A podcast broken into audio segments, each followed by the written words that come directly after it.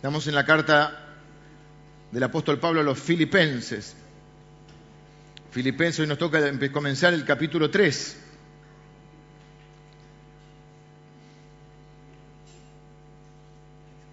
No sé por qué salió Filipenses 1, porque era capítulo 3.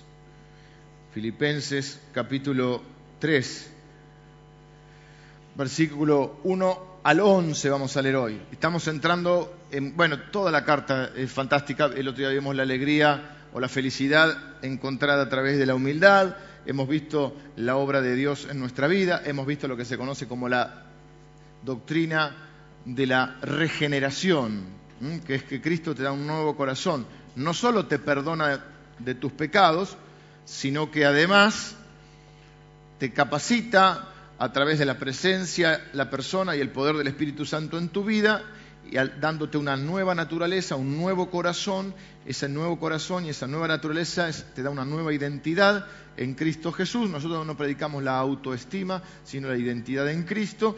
Y esa identidad en Cristo te da también o trae eh, en tu corazón nuevos deseos, nuevas motivaciones, cosas que antes no querías este, no, te interesaban, ahora te interesa, como por ejemplo estar hoy acá.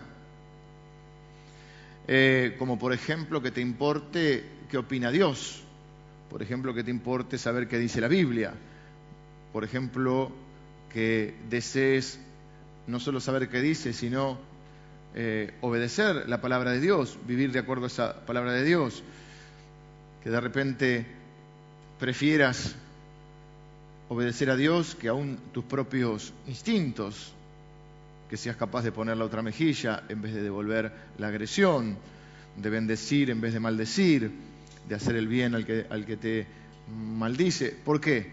Porque hay una nueva naturaleza y con eso un nuevo deseo. Es más, cosas que antes te enorgullecían, ahora te avergüenzan. Cosas que antes las contabas como, como, como una gracia, ahora te da vergüenza contarlas porque ahora sos una nueva persona, una nueva mente donde Dios lo, lo pone en estas palabras bien gráficas. Te voy a sacar el corazón de piedra y te voy a poner un corazón de carne. No es un corazón perfecto, pero es un corazón sensible a Dios, un corazón que busca amar a Dios, que busca obedecer a Dios.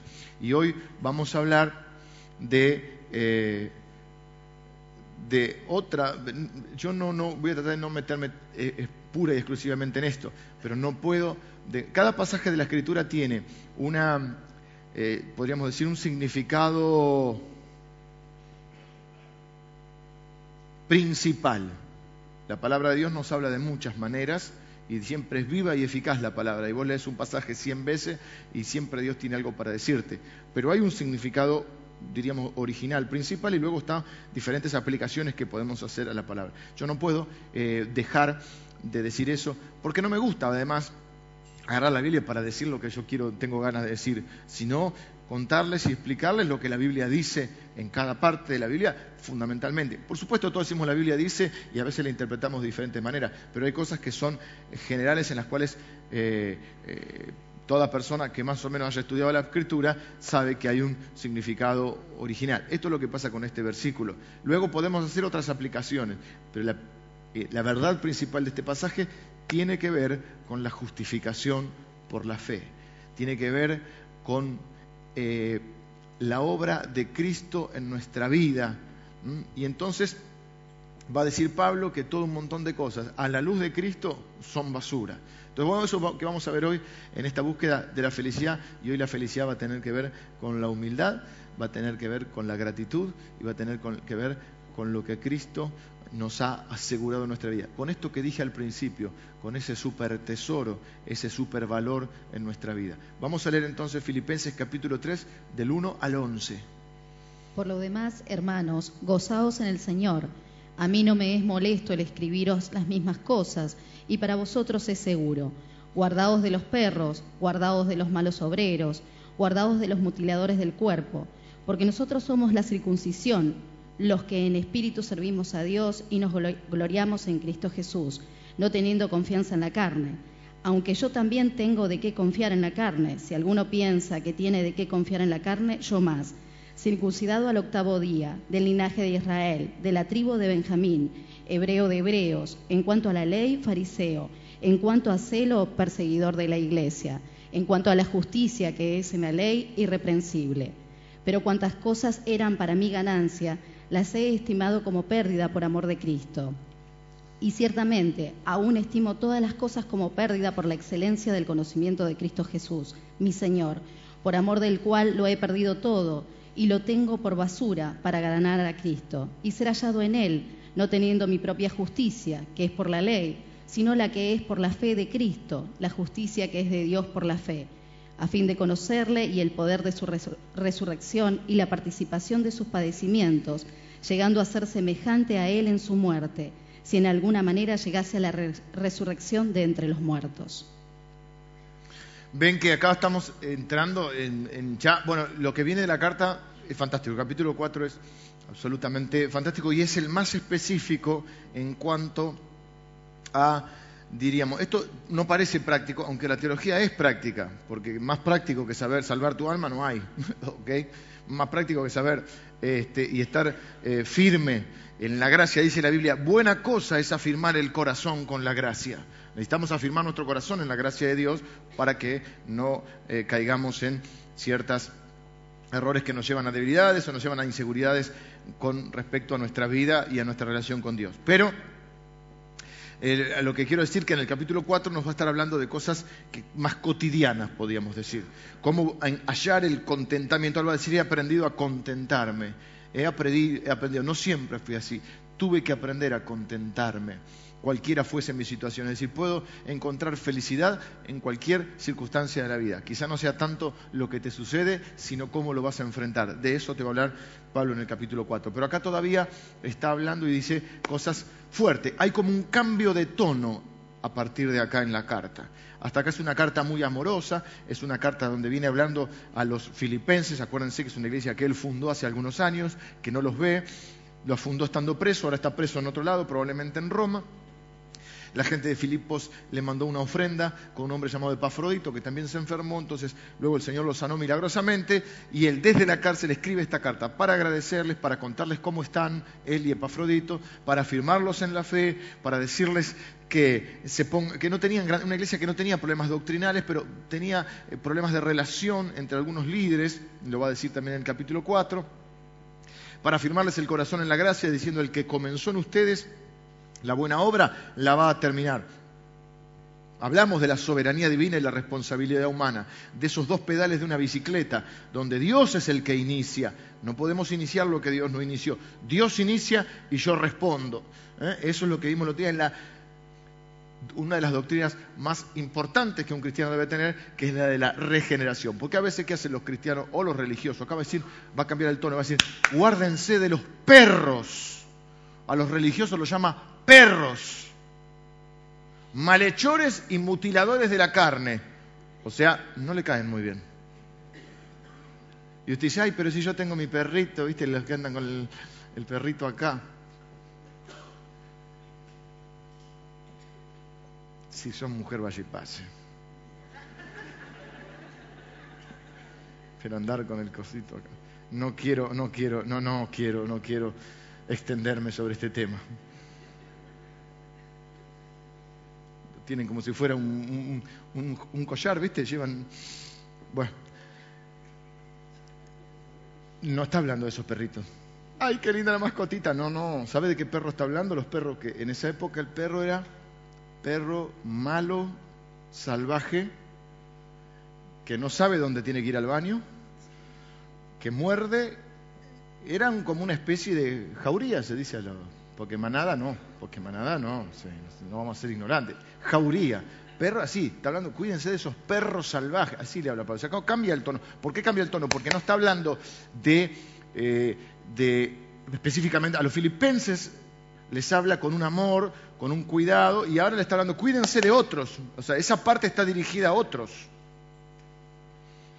que tenían que eran los religiosos. Y Pablo, al igual que el Señor y al igual que muchos de nosotros, detestamos la religión. Yo ayer estuve con los chicos de HM diciéndoles, miren, la religión sin Cristo es lo más horrible que hay. No encuentro una vida más miserable que ser religioso sin Cristo. ¿Qué te va a decir el religioso? Y acá tenés la lista de lo que no tenés que hacer, acá tenés la lista de lo que tenés que hacer, si haces todo esto sos bueno y Dios te va a querer. Y si no haces esto, y, si no haces esto Dios te va a castigar. O sea, Dios es un viejo que te dice, esto es todo lo que tenés que hacer, arreglate como puedas. Y después como, bueno, voy a ver que lo frustrado que estás porque sos un fracaso, te voy a perdonar. Pero estoy desilusionado con vos. Es horrible. ¿Hay un paredón alto? Bueno, lo tenés que saltar. Cuando estés contra la pared, volvé que te perdono y intentado de vuelta hasta que te rompa la cabeza. Y bueno, yo estoy muy desilusionado por tu culpa, por tu grandísima culpa, sos un fracaso, pero acá estamos. Esa es la religión, horrible. Vimos el otro día lo que era la doctrina de la regeneración, que Dios te da la, la capacidad y la ayuda y el sostén para que puedas saltar el paredón. Entonces, hoy terminamos la parte teológica fuerte y el domingo que. Todo es teología en realidad, porque teología es estudio. Pero el domingo, me refiero, el domingo que viene, y, ya sobre todo cuando entremos en el capítulo 4, es lo más cotidiano. Cómo encontrar el contentamiento en la vida cotidiana. Pero esto es fundamental, porque si no está el fundamento, es como la casa construida, dijo Jesús, el que oye mis palabras. Y las guarda, no solo el que las oye, que las guarda y que, las, que, las pone en práctica, le compararé a un hombre que construyó su casa sobre la roca, su vida sobre una roca, que es Cristo. Vino la tormenta y la casa permaneció. El insensato es el que oye y no registra, no capta. Entonces, ¿qué pasa? Es como el que construyó una casa sobre la arena. Vino la tormenta, las olas golpearon, el viento, sucundum, sucundum, y se cayó la casa. ¿Sí? Entonces, sobre, las tormentas de la vida vienen sobre todos. No es que a los cristianos no les vienen, pero tienen un fundamento y hoy nos va a servir, por eso digo que es teológico, pero es práctico. ¿Dónde está el fundamento de tu vida? Hoy vamos a ver la doctrina de la justificación, porque ¿qué hace el religioso? El religioso te dice, tenés que hacer todo esto para que Dios te quiera. Tenés que hacer todo esto para ser justo delante de Dios. Y Pablo va a decir, la religión es una basura. Es excremento, en realidad dice. Viene con la idea del perro, así que está hablando de caca de perro es la verdad. Traducen basura, la palabra es estiércol. Yo tenía, ahora la, estuve estudiando y leyendo este, esta semana y no la anoté, hasta tenía la palabra griega, que eh, no sé por qué me suena ahora al alimento para perro tipo de eucanuba, pero es así, sacuba, no me acuerdo ahora, que es la palabra griega que significa caca de perro. Y entonces, él va a decir, que los religiosos son perros y que la religión es basura, en el mejor de los casos. ¿Por qué se pone tan loco él con eso? Porque esto es la antítesis del cristianismo. Es enseñarle a la gente cualquier cosa. Es enseñarle a la gente que puede ser justo delante de Dios. Que si todos los días mejora un poquito, va a ir subiendo una escalera.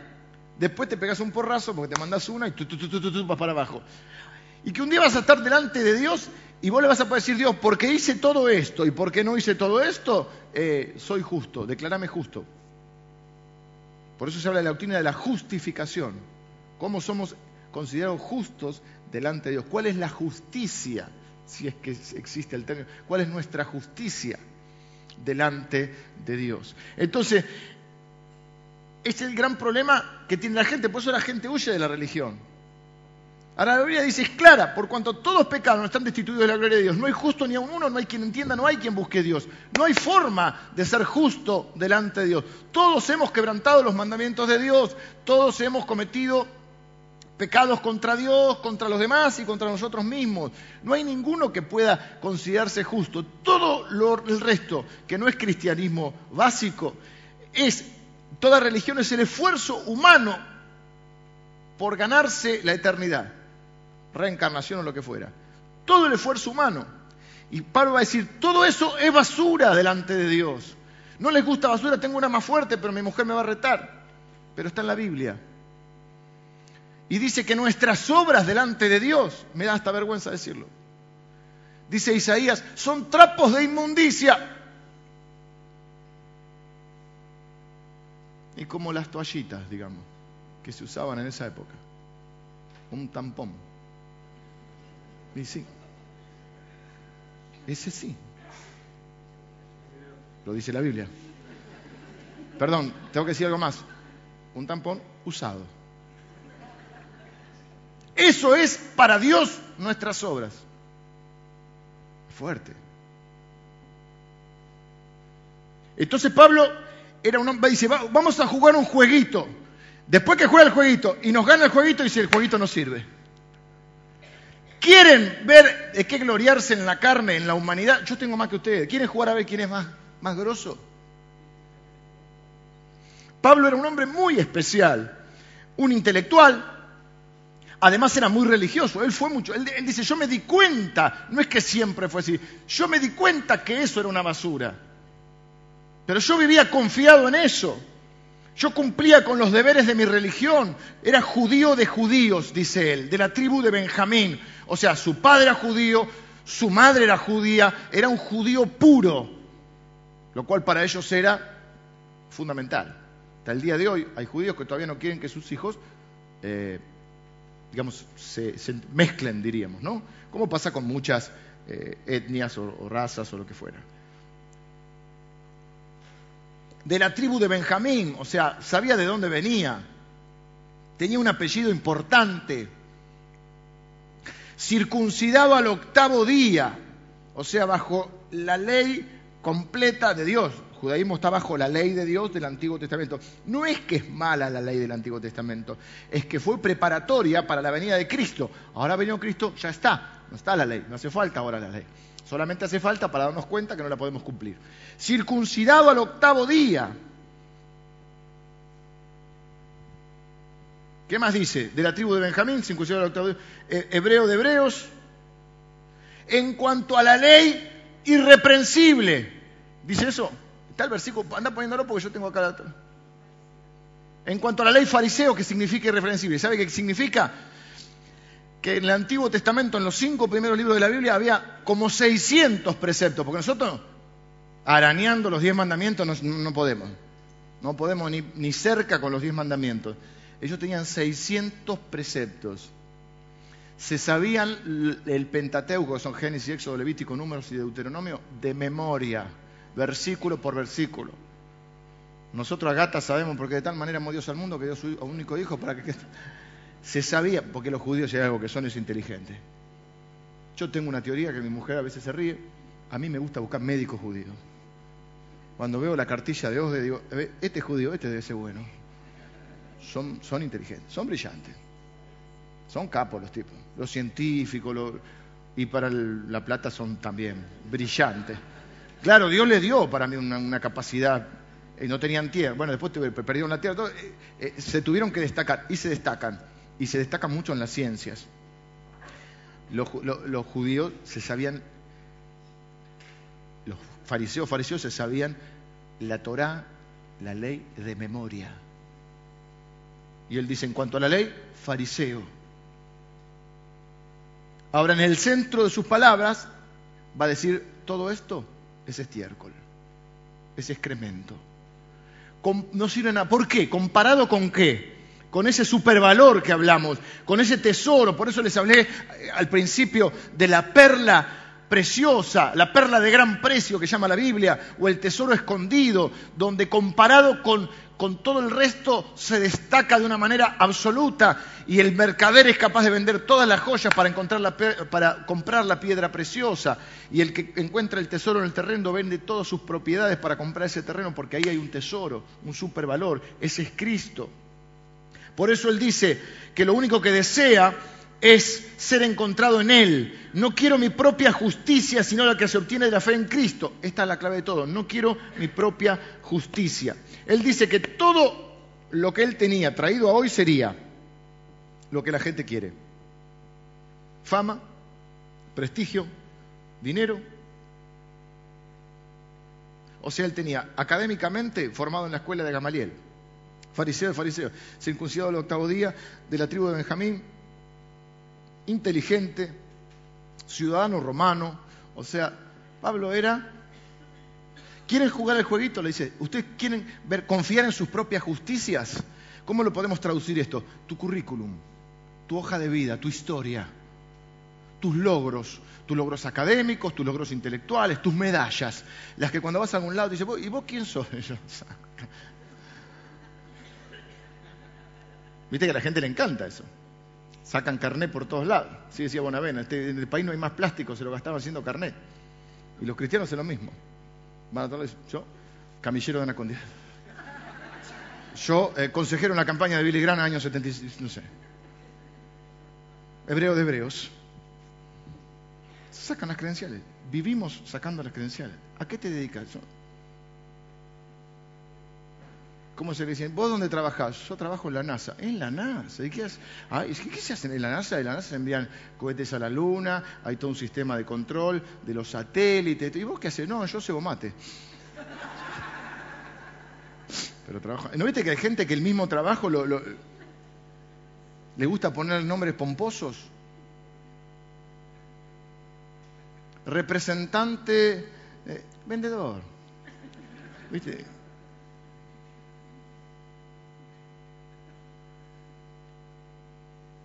Asesor financiero, nada, trabaja en el banco.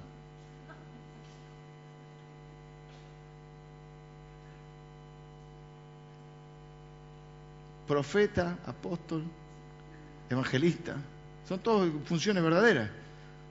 Pero a veces con los títulos nos vamos.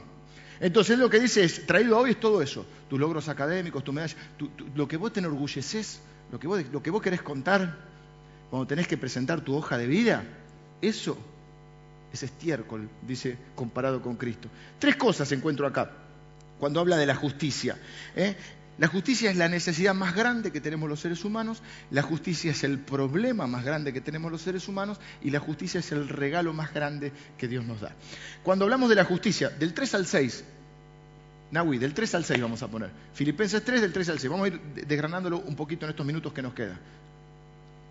Si en alguna manera llegase, ah, no, este es el 11, el 13, porque la circuncisión somos nosotros, lo que por medio del Espíritu adoríamos a Dios, nos enorgullecemos en Cristo Jesús y no ponemos nuestra confianza en los esfuerzos humanos. Poneme el 2, el 2. No, el 4, el 4 está bien, está bien, lo estoy volviendo. Ah, está bien, dejáis, pará, lo estoy matando. Porque quería volver a los perros un minuto. Cuídense de esos perros, cuídense de esos que hacen el mal, cuídense de esos que mutilan el cuerpo. ¿Qué es lo que sucedía? ¿Qué es lo que dice la religión? Por eso en el 3 va a decir que nosotros somos la verdadera circuncisión. Había dentro del ámbito cristiano, que el cristianismo nace en el seno judío, algunos que decían, bueno, la obra de Cristo está bien, pero es la obra de Cristo más algo. Está bien, vos querés ser justo delante de Dios, está bien, tenés que aceptar a Cristo. Medio ahí muchos no les convencía, sí, les convencía, eran cristianos, pero se los conocía como los judaizantes. Pero además tenés que hacer esto. En este caso, judaizante, tenías que circuncidarte, aunque fueras grande. ¿Mm? Entonces él dice, nosotros somos la circuncisión. Él era circuncidado, era judío. Él no era uno que hablaba de afuera por envidioso. Él era judío de judíos. Sin embargo, él estaba en contra de que los que no eran judíos se tuviesen que hacer judíos. Además de cristianos, judíos. Trasladado hoy, son los cristianos que te dicen, bueno, Cristo está bien, la fe en Cristo está bien, pero es fe más obras. Con respecto a la salvación, hay personas que creen que es por obras, que tenés que ganar el cielo, hay otros que creemos que es por fe, y hay otros que, bueno, fe más obra, que suena bien, no hay que ser fanático de una cosa en la otra, no hay que ser extremista, suena bien, fe más obras. Es una porquería. Es una menospreciación, si existe la palabra, no existe, no importa, de la obra de Cristo. Cuando alguien dice fe más algo, eso es basura. La salvación es solo fe, solo gracia, solo Cristo. No hay manera de que nosotros podamos hacer obras que impresionen a Dios. Ya les dije que son nuestras obras para Dios. A Dios no le sirven nuestras obras. ¿A quién le sirven las obras? A mí.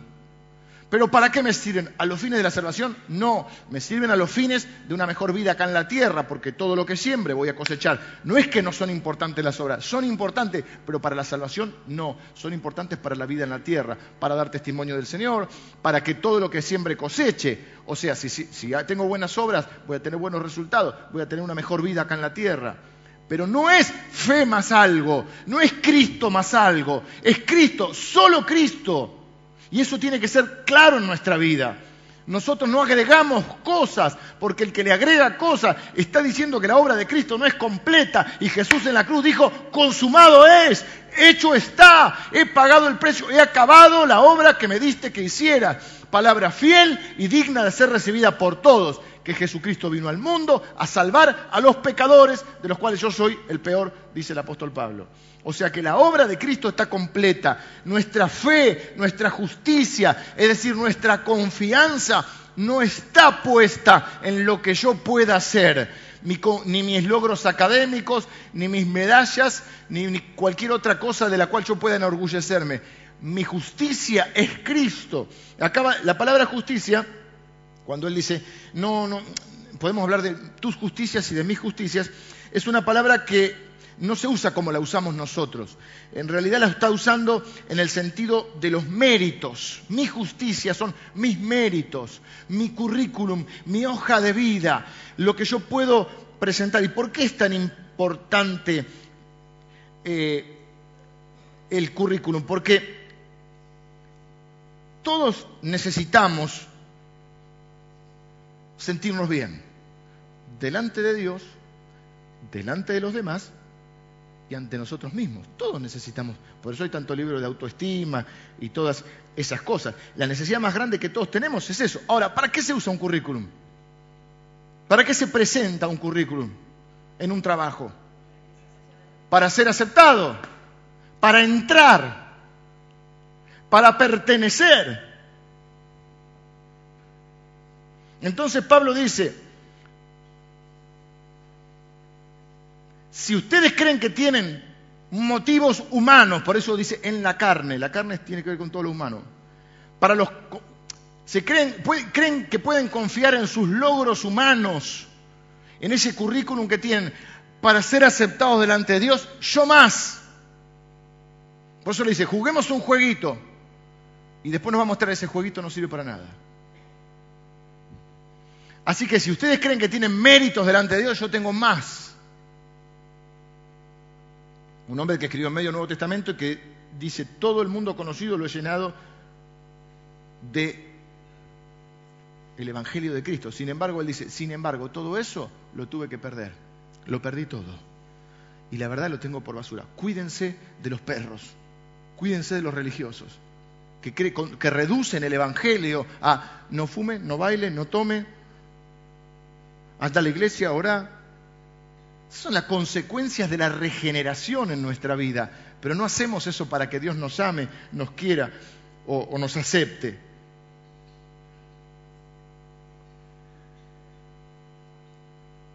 Tu justicia es aquello que te hace vivir con confianza, que te hace sentir seguro, para con Dios, para con los demás y para con uno mismo.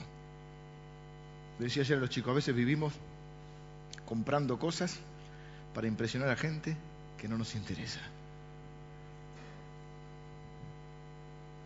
Estamos preocupados por qué, por decir las chicas, qué vestido van a lucir en una fiesta donde de 250 invitados conocen a 5. Y encima les cae medio medio. Queremos impresionar a gente que no conocemos. Así que, fundamentalmente, todos necesitamos una justicia, un currículum, todos necesitamos sentirnos bien, delante de Dios, delante de nosotros, delante de los demás. El tema es cómo nos vamos a sentir bien. Es como de alguna manera nos sentimos, la expresión, como medio desnudo y uno se cubre con todo eso. Así que la justicia es la necesidad que tenemos, pero es el problema más grande de tu vida. Versículos 7 y 8. Pablo va a decir que esas justicias, esas ganancias personales, las considera como pérdida por el valor de conocer a Cristo. Sin embargo, todo aquello que para mí era ganancia, todo lo que me hacía sentir seguro delante de Dios, me hacía sentir buena persona, me hacía sentir justo, me hacía sentir exitoso, todo eso lo considero, el 7, perdón, poneme el 7 de vuelta. Sin embargo, todo aquello que para mí era ganancia, ahora lo considero pérdida por causa de Cristo, porque encontré el supervalor, el 8. Es más, todo lo considero pérdida por razón del incomparable valor de conocer a Cristo Jesús, mi Señor, por, por Él lo he perdido todo y lo tengo por estiércol a fin de ganar a Cristo. Él dice, el problema más grande que tienen los seres humanos son sus justicias. Bueno, ¿cuál es el problema más grande que tenemos? El pecado. Pero él va a decir que este problema de las justicias es tan grave como el pecado. Es más, es un pecado, pero es tan grave como el pecado, porque en realidad el problema de la gente no es solo que hace las cosas malas que hacemos, el problema es que creemos que somos buenos. El problema es que creemos que no somos tan malos. El problema es que creemos que podemos tener nuestras propias justicias. El problema es que creer que porque cumplo determinados ritos de una religión, yo voy a ser considerado justo por Dios. Es el engaño más grande y es la trampa más grande en que caemos. Porque eso nos hace sentir bien, hacemos algunas cositas buenas, le dimos una monedita al que nos pidió, le dimos una ropita y bueno, fuimos a pintar la escuela de acá a la vuelta, lo cual está perfecto, pero lo que voy es que eso no nos hace justos delante de Dios.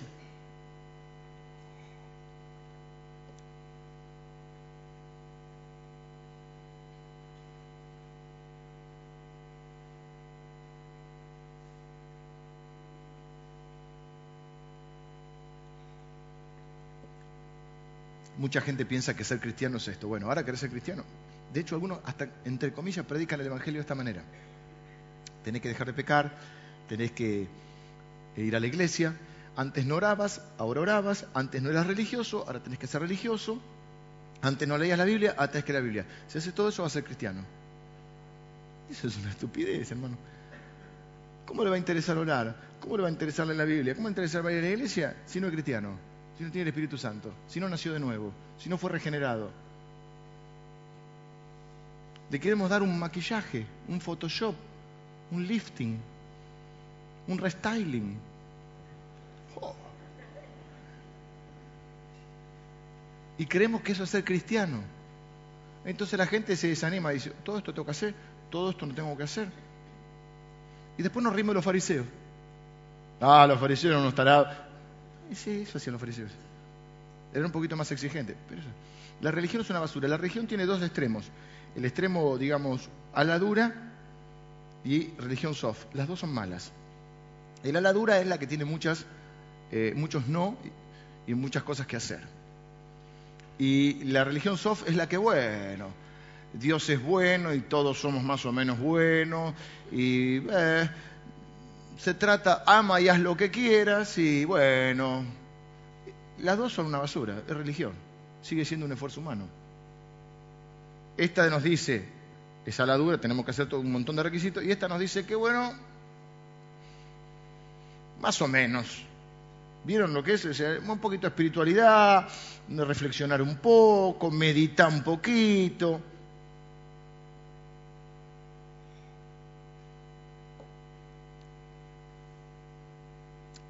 El Evangelio es entender que la razón por la que la gente es religiosa o no religiosa es la misma, tener el control de su vida,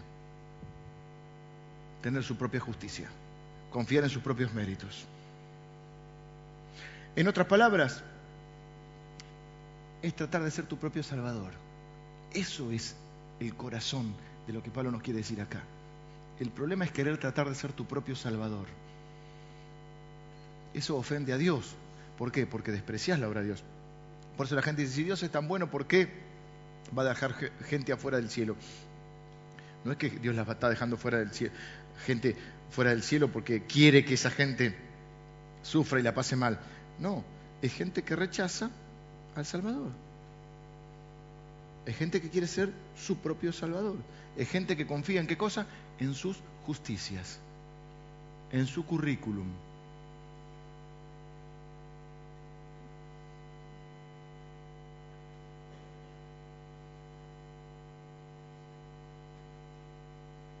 Es decir, yo no puedo confiar en lo que hago o lo que dejo de hacer o en lo que soy o dejo de ser. Yo tengo que confiar en el Salvador. Entonces lo que Pablo está hablando acá, este es el significado principal. Por eso le dije que después la Biblia uno le puede aplicar esto a nuestra vida. ¿En qué cosas confías? ¿Dónde está tu seguridad? ¿Mm? Eh, ¿Dónde está tu valoración como ser humano? Todas esas cosas, ok. Pero el significado central de lo que Pablo está hablando está en un contexto donde la iglesia estaba naciendo, y donde, como la iglesia había nacido, el cristianismo en el seno del, ámbito judío, estaban los judaizantes que decían, Cristo está bien, pero Cristo más algo. En ese caso, Cristo más la circuncisión. Hoy diríamos, Cristo más la penitencia, Cristo más la ofrenda, o Cristo más el que hagas esto, o Cristo más que dejes de hacer lo otro. A los fines estamos hablando de ser justificados delante de Dios. ¿Cómo es la justificación en la Biblia? Por la fe dice la Biblia, Abraham creyó a Dios y le fue contado por justicia, es decir, fue considerado justo. Mucha gente me pregunta, ¿cómo se salvaba en el Antiguo Testamento si no estaba Cristo? Por la fe. Era por las obras, dice uno, eran buenos malos. No, no, siempre fue por la fe. Abraham le creyó a Dios y Dios lo consideró justo. Le fue contado por justicia. Dios está acostumbrado a que la gente no le crea. Cuando encuentra uno que le cree, Dios lo ve justo, perfecto y sin mancha. ¿Y qué es lo que cree? Que necesita un Salvador, que no puede ser su propio Salvador. Así que el, problema más grande que tenemos, la necesidad más grande es necesitamos una necesidad de justicia, porque un día vamos a estar delante de Dios todos. Y la pregunta es cómo vamos a responder cuando Dios diga, ¿por qué crees que te tengo que dejar pasar? ¿Por qué crees que tenés acceso a la eternidad? Bueno, porque di una ofrenda para construir este, una capilla o una iglesia, porque fui los domingos a la iglesia, porque hice esto, porque hice lo otro. Error, error, error, te va a salir error. No válido, no válido. Bueno, porque fui un buen padre, entre las medallas tenemos los de ser buen padre, eh, buen esposo, trabajador, buen vecino, solidario. Este, error. No, porque era de los Boy Scouts, error. Era del grupo anti ¿viste los grupos americanos? Antiaborto y anti... No, error. Porque era ecologista, error. Porque peleaba por las ballenas de Puerto Madryn, error.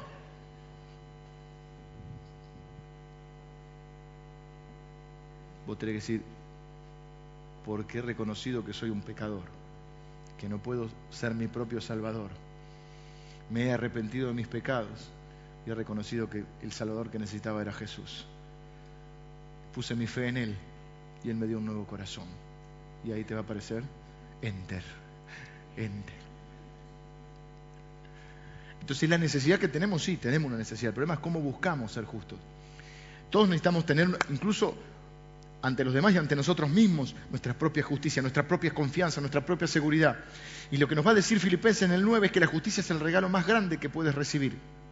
Pablo lo dice así, yo no quiero mi propia justicia, versículo 9, yo no quiero mi propia justicia, sino la que procede de la ley, ah, la, que procede de la ley, mi propia justicia, sino la que se obtiene mediante la fe en Cristo, la justicia que procede de Dios basada en la fe. Esto es lo que acabo de decir.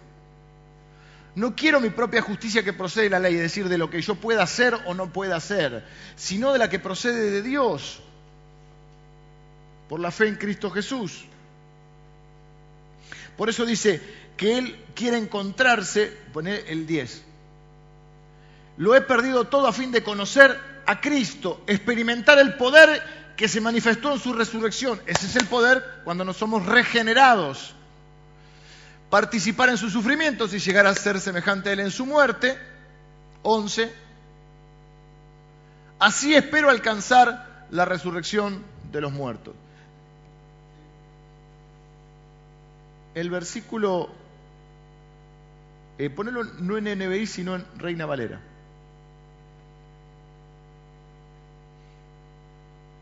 El 10. Los vuelvo loco, pobre Dios.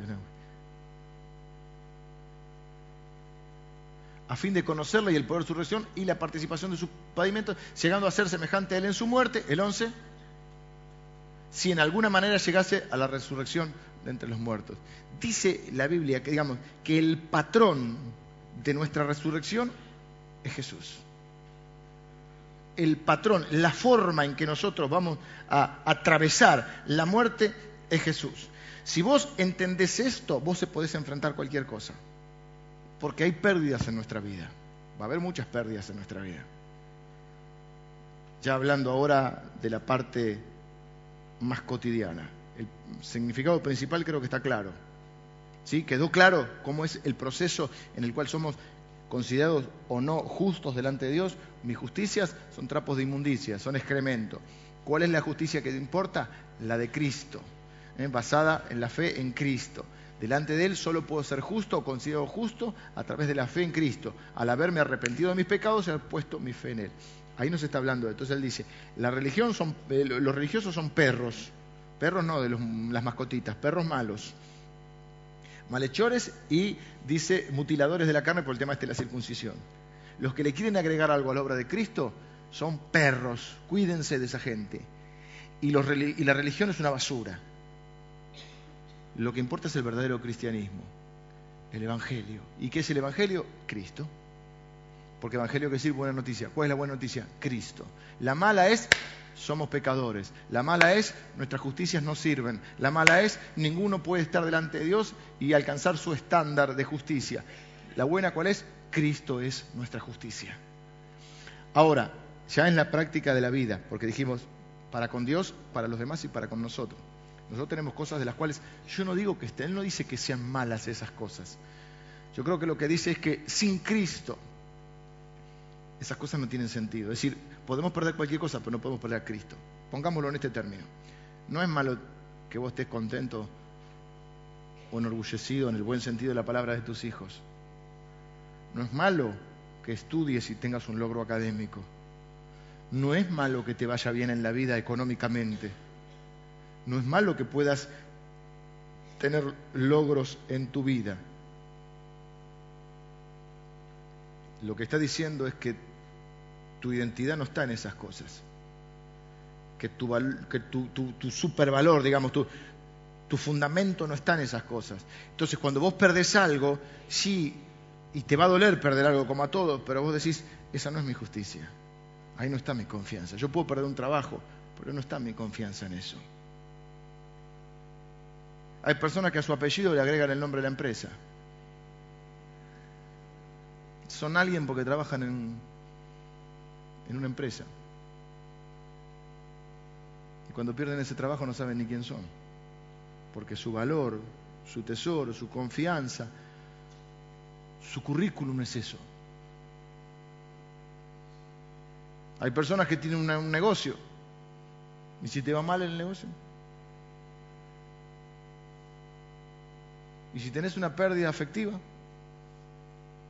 No estamos diciendo que nos vamos a poner contentos, estamos diciendo, lo puedo perder. Qué malo perder esto. Pero mi confianza no está ahí.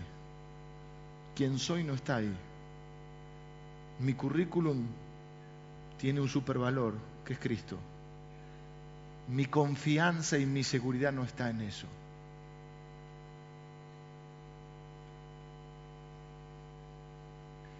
Entonces casi nada te puede tocar o te puede destruir. Por eso Pablo va a decir en 2 Corintios capítulo 4 versículos 8 y 9, va a decir, eh, estamos atribulados en, todo, atribulados en todos, mas no angustiados, en apuros, mas no desesperados, perseguidos, mas no, mas no desamparados, derribados, pero no destruidos. Ves que tu justicia real es que has sido hallado en Él. Leímos hace un rato que yo pueda ser hallado en Él.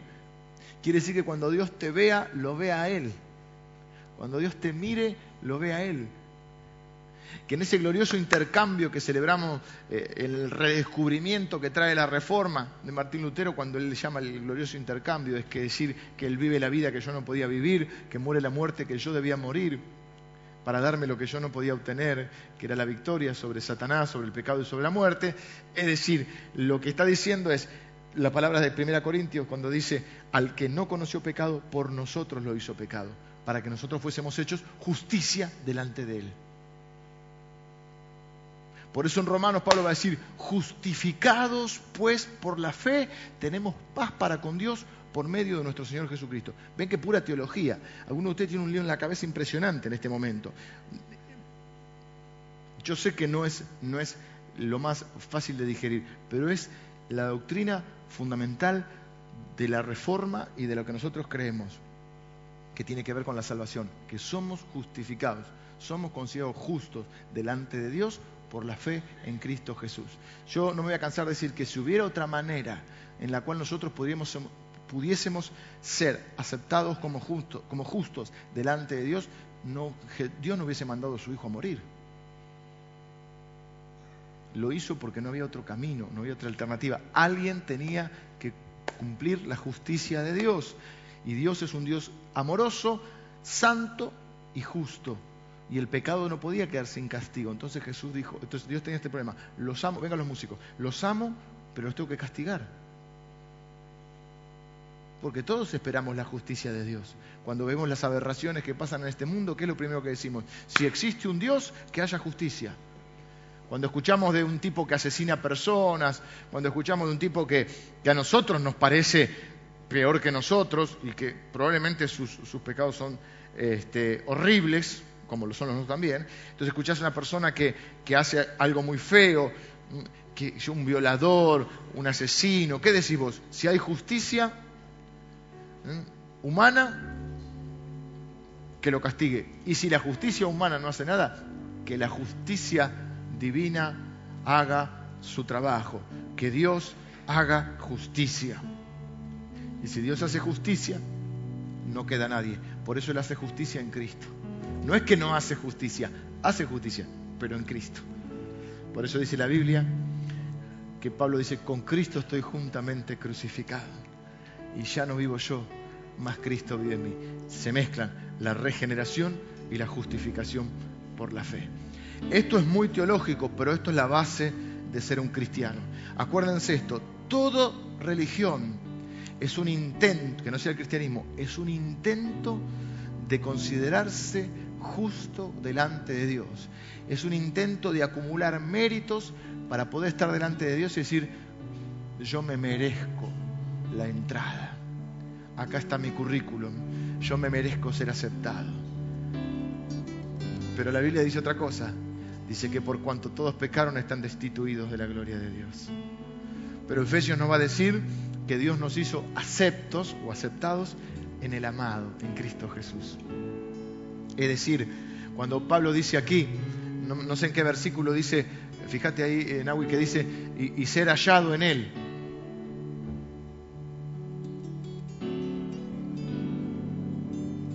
Si no lo busco yo acá, no me traje la otra Biblia yo. Estoy perdido sin mi Biblia, estoy como... ¿El 6? ¿El 9? El 9, el 9 de, de, de Filipenses. Filipenses 3.9. Pon el 8 así se entiende un poco más. Y ciertamente aún estimo todas las cosas como pérdida por la excelencia del conocimiento de Cristo Jesús, mi Señor, por amor del cual lo he perdido todo y lo tengo por basura para ganar a Cristo. Y ahí va a decir, y ser hallado en Él, que Dios te halle en Él, que cuando Dios te mire lo vea a Él. Porque en la cruz, cuando lo vio a Él, me vio a mí. Esto es fantástico. Esto se conoce como el glorioso, yo le llamo el glorioso intercambio. El justo por el pecador. Es Dios mirándote en la cruz. Cuando vea a Cristo, lo vea, me ve a mí. Y ahora me ve a mí y lo ve a Cristo. Ser hallado en Él, otra versión dice ser eh, encontrado unido a Él.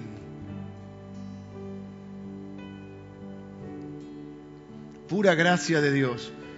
No creas en los perros ni en la basura de la religión, va a decir Pablo. Todo, yo tengo que hacer una aclaración acá, porque si no, alguien que hila muy fino va a decir, pero sí, es verdad, la palabra religión no es mala en sí, porque religión quiere decir religar, volver a unir. Lo que podríamos decir es que Cristo es la verdadera religión que es lo que dice la Biblia, que Dios estaba en Cristo en la cruz, reconciliando al mundo consigo mismo. Cuando hablamos de religión hablamos de la religiosidad, es decir, de esos, todos ese conjunto de intentos humanos o de agregarle algo a la obra de Cristo o directamente de correr la obra de Cristo y de tener sus propias obras. Por eso la reforma va a decir solo gracia Solo favor inmerecido de Dios, solo amor inmerecido de Dios. No tenés que hacer cosas para que Dios te ame. Dios te ama a pesar de lo que haces. Claro, después entra otro proceso que le hemos hablado, que tiene que ver con la regeneración, que tiene que ver con la santificación. Y tiene que ver con que el árbol se conoce por el fruto. No estamos diciendo que no hay que tener buenas obras. No estamos diciendo que esas obras no sirven para nada. Al primero que le sirven es a mí mis obras. Estamos diciendo que la fe engendra obras, pero que nadie puede tener obras si no ha nacido de nuevo, si no ha sido regenerado. Que el que empieza esa obra es, el Señor. Por eso Pablo va a decir, estoy convencido que el que comenzó la buena obra la va a perfeccionar. Dios hace y uno responde. Dios te da el Espíritu Santo y vos tratás de oír al Espíritu Santo. Dios te da dones y tratás de servir con esos dones. Dios te da su palabra y vos tratás de aprenderla y obedecerla. Dos pedales de una bicicleta, responsabilidad humana y soberanía divina. Pero el que inicia la obra es Dios. Eso es la gracia de Dios. Dios muestra su amor para con nosotros en que siendo aún pecadores, Cristo murió por nosotros. Por eso no hay mensaje si no está Cristo. Todo lo otro, aun cuando alguien tome la Biblia, dice, porque Daniel fue bueno delante de Dios porque hizo esto. Seamos como Daniel. Amén. Eso no es un mensaje. Eso es humanismo. Seamos como Abraham, seamos... Sí. No podemos hacer nada sin el Espíritu Santo que nos ha dejado el Señor, si no tenemos el nuevo corazón. Entonces la justicia es la necesidad más grande que tenemos todos. En algo hay que confiar. ¿Quién soy? ¿Qué tengo? ¿Qué es lo que me da valor? Necesito una justicia delante de Dios. ¿Cómo voy a poder yo ser aceptado por Dios? ¿Cómo voy a poder pertenecer? Necesito una justicia delante de los demás y ante mí mismo. ¿Dónde está puesta mi confianza? ¿En un trabajo? ¿Qué es lo que me produce a mí la seguridad? ¿Una cuenta bancaria? ¿Una propiedad? ¿Un título? Y si no tengo eso, nada soy. Mi confianza está puesta en Cristo. Entonces cuando alguien te critica, o cuando alguien te ataca, o cuando falles, cuando te desilusiones,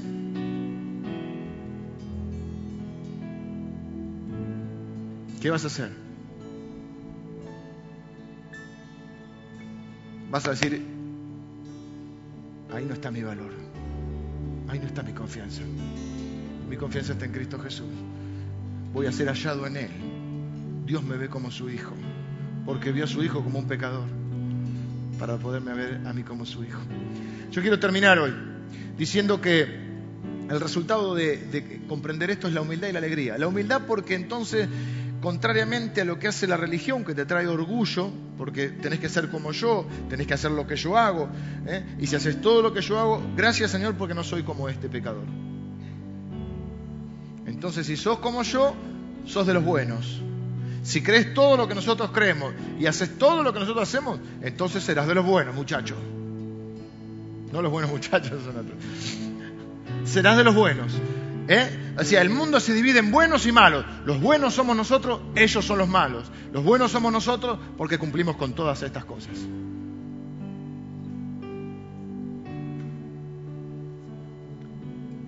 Pero el cristianismo te lleva a la humildad. A decir, yo no, no, yo no soy digno delante de Dios. De los pecadores, yo no sé, soy el peor. Estamos peleando con Pablo y con algunos de ustedes que están ahí también, en el podio te lleva a la humildad y te lleva a la alegría, porque entonces la presión ya no viene sobre mí. Yo tengo que hacer esto, y tengo que hacer esto, y no tengo que hacer esto, y no tengo que hacer lo otro, y fracaso, y fracaso, y lo que quiero hacer no hago, y lo que no quiero hacer eso hago, dice Pablo, miserable de mí, y estoy ahí. Dice, no, no, no, para mí el vivir es Cristo, y el morir es ganancia.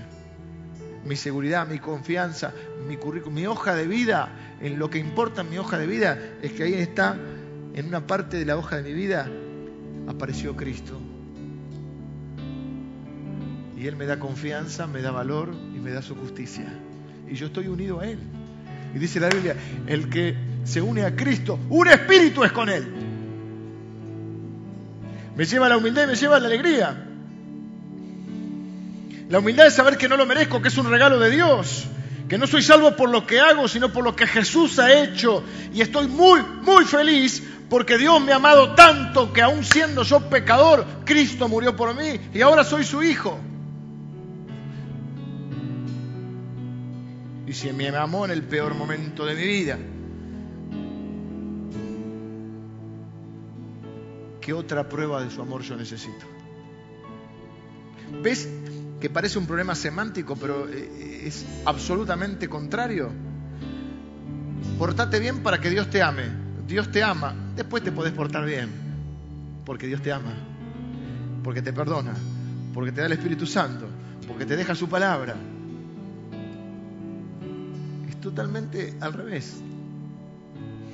Y esto que es teológico es determinante en nuestra vida. Por eso dice la Biblia que Pablo dice, vivimos confiados siempre. Y hay gente que anda ahí, no está confiada. Y hoy, este, y hoy anda ganando la salvación y mañana la anda perdiendo. Y hoy y seré justo y no, pero hoy me porté mal. Y entonces, bueno, no sé qué pasará. La mayoría de la gente religiosa en el fondo es insegura. Y no está tan segura si ese día delante de Dios va a poder este, aprobar o no aprobar, ser aceptado o no. Porque andan confiando en sus justicias. Y sus justicias son caca de perro.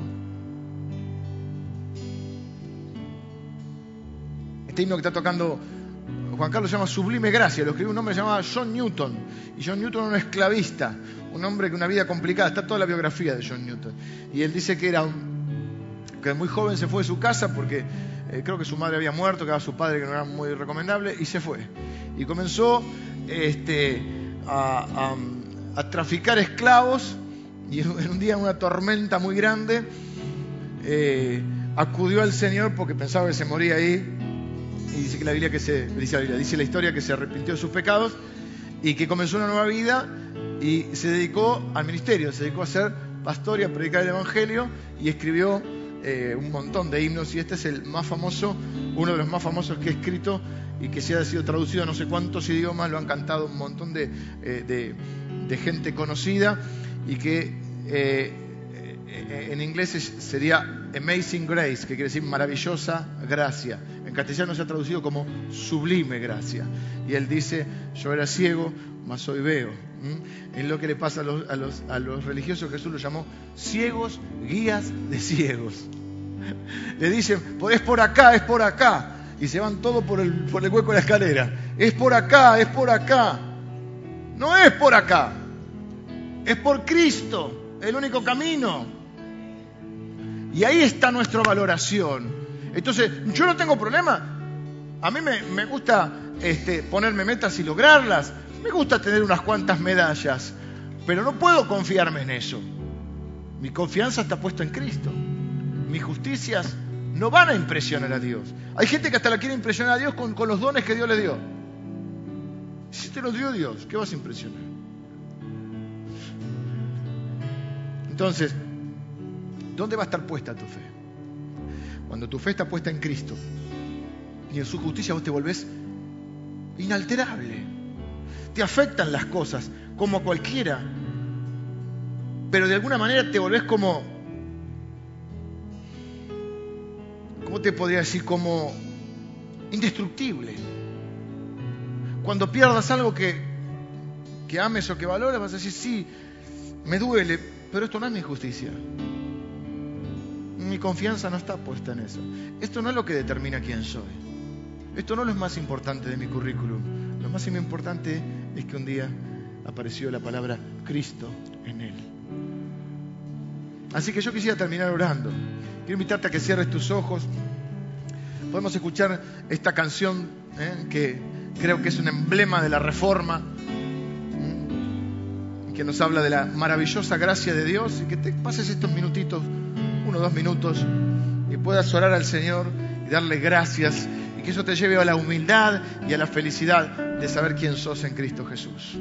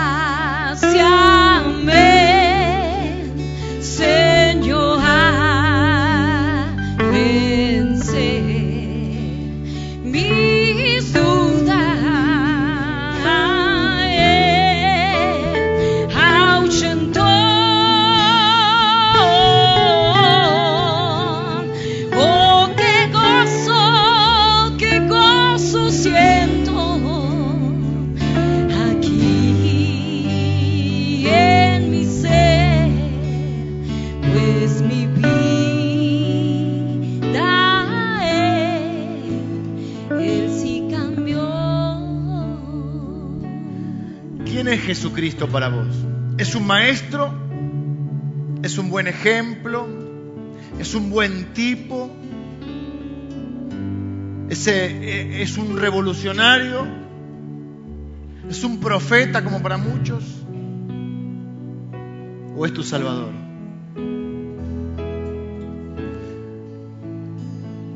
De eso depende tu eternidad. De eso depende tu vida aquí en la tierra. Y yo no puedo terminar hoy sin hacerte esta invitación. A que hoy dejes de lado tus justicias. Quites tu confianza de todas esas cosas en las cuales las has puesto. Has construido una vida, has construido una imagen. Has construido una identidad. Quizá basada en tu profesión, en tus logros académicos, en, quién en tu historia familiar, en lo que obteniste, obtuviste materialmente.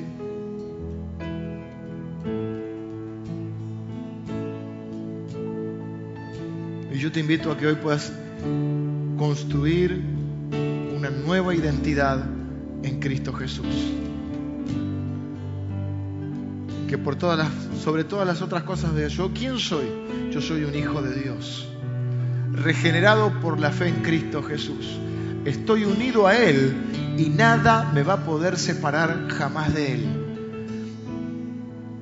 Y si tengo que perder alguna cosa para quitar mi confianza de eso, y si tengo que perder algo para ganar a Cristo, pues bien perdido está. Así que en otras palabras, hoy podríamos decir que lo que Pablo nos dice es, tuve que perder para ganar. Por eso la mayoría de nosotros llegamos al Señor cuando perdemos algo. Cuando algo confunde o trastoca o pone en duda nuestra identidad. Cuando nuestra vida se llena de dudas, podemos encontrar la única y verdadera certeza, Cristo en nosotros, para que seas hallado unido a Él. Yo te quiero invitar a que hagas esta oración en esta mañana y digas, Señor, yo dejo de lado mis justicias, mis propias justicias, dejo de lado aquellas cosas en las cuales he puesto mi seguridad, mi confianza, mi identidad. Señor, yo rechazo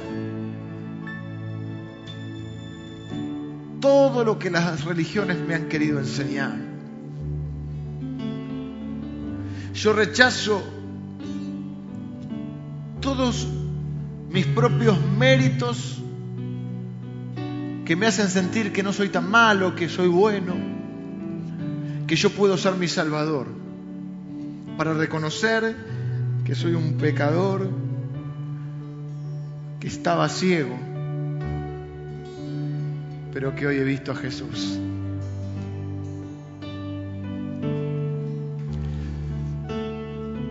Y tus dudas se van despejando. Y entonces el día que estés parado frente al Señor será un gran día. Vivirás confiado de aquí hasta la eternidad, sabiendo que, bueno, que a veces cometemos errores, que a veces pecamos y que la Biblia dice que si alguno peca, abogado tiene para con el Padre, a Cristo Jesús, y que si nos arrepentimos de nuestro pecado, Dios es fiel y justo para perdonarnos, pero que nada nos va a separar del amor de Cristo porque estamos unidos a Él. Y que eso produce en nuestra vida un sentimiento de humildad, nos despoja de todo orgullo, la gracia nos iguala. La gracia no dice que hay buenos y malos. La gracia nos iguala. Lo que hay son pecadores necesitados de un Salvador que es Cristo Jesús. Por eso te invito a que ores conmigo y digas, Señor, gracias por darme una nueva identidad en Cristo Jesús. Gracias por darme una confianza absoluta en Él, una justicia real. Gracias Señor porque somos justificados por la fe en Cristo Jesús nuestro Salvador. Hoy reconocemos que Jesús es nuestro Salvador. Ponemos nuestra fe en Él. Si lo estás haciendo, quizá por primera vez, hoy puede producirse un cambio radical en tu vida. La Biblia dice que el que está en Cristo es una nueva persona y las cosas viejas pasaron y todas son hechas nuevas. Así que ahí donde estás, sí Señor, yo me arrepiento de mis pecados. Yo necesito a, a Jesucristo como mi único y suficiente Salvador. Señor, yo no puedo confiar en mis obras, necesito confiar en Cristo Jesús. Y pongo mi fe en Él y reconozco que Él es mi Salvador y que Él es el centro de mi vida. Así que Señor, estás orando así. El Señor te está aceptando ahora en su familia. Tenés la seguridad de la vida eterna. No dejes que nadie le agregue nada. No dejes que nadie te convenza de que tienes que hacer otras cosas para que Dios te ama. Te ame, Dios te ama así como estás. Así que yo te invito a que puedas ahí donde estás agradecerle a Dios. Tómate un minuto más para darle gracias a Dios. Decirle gracias, Señor. Gracias porque mi confianza está puesta en ti. Gracias, Señor. Gracias, Señor, por Cristo Jesús.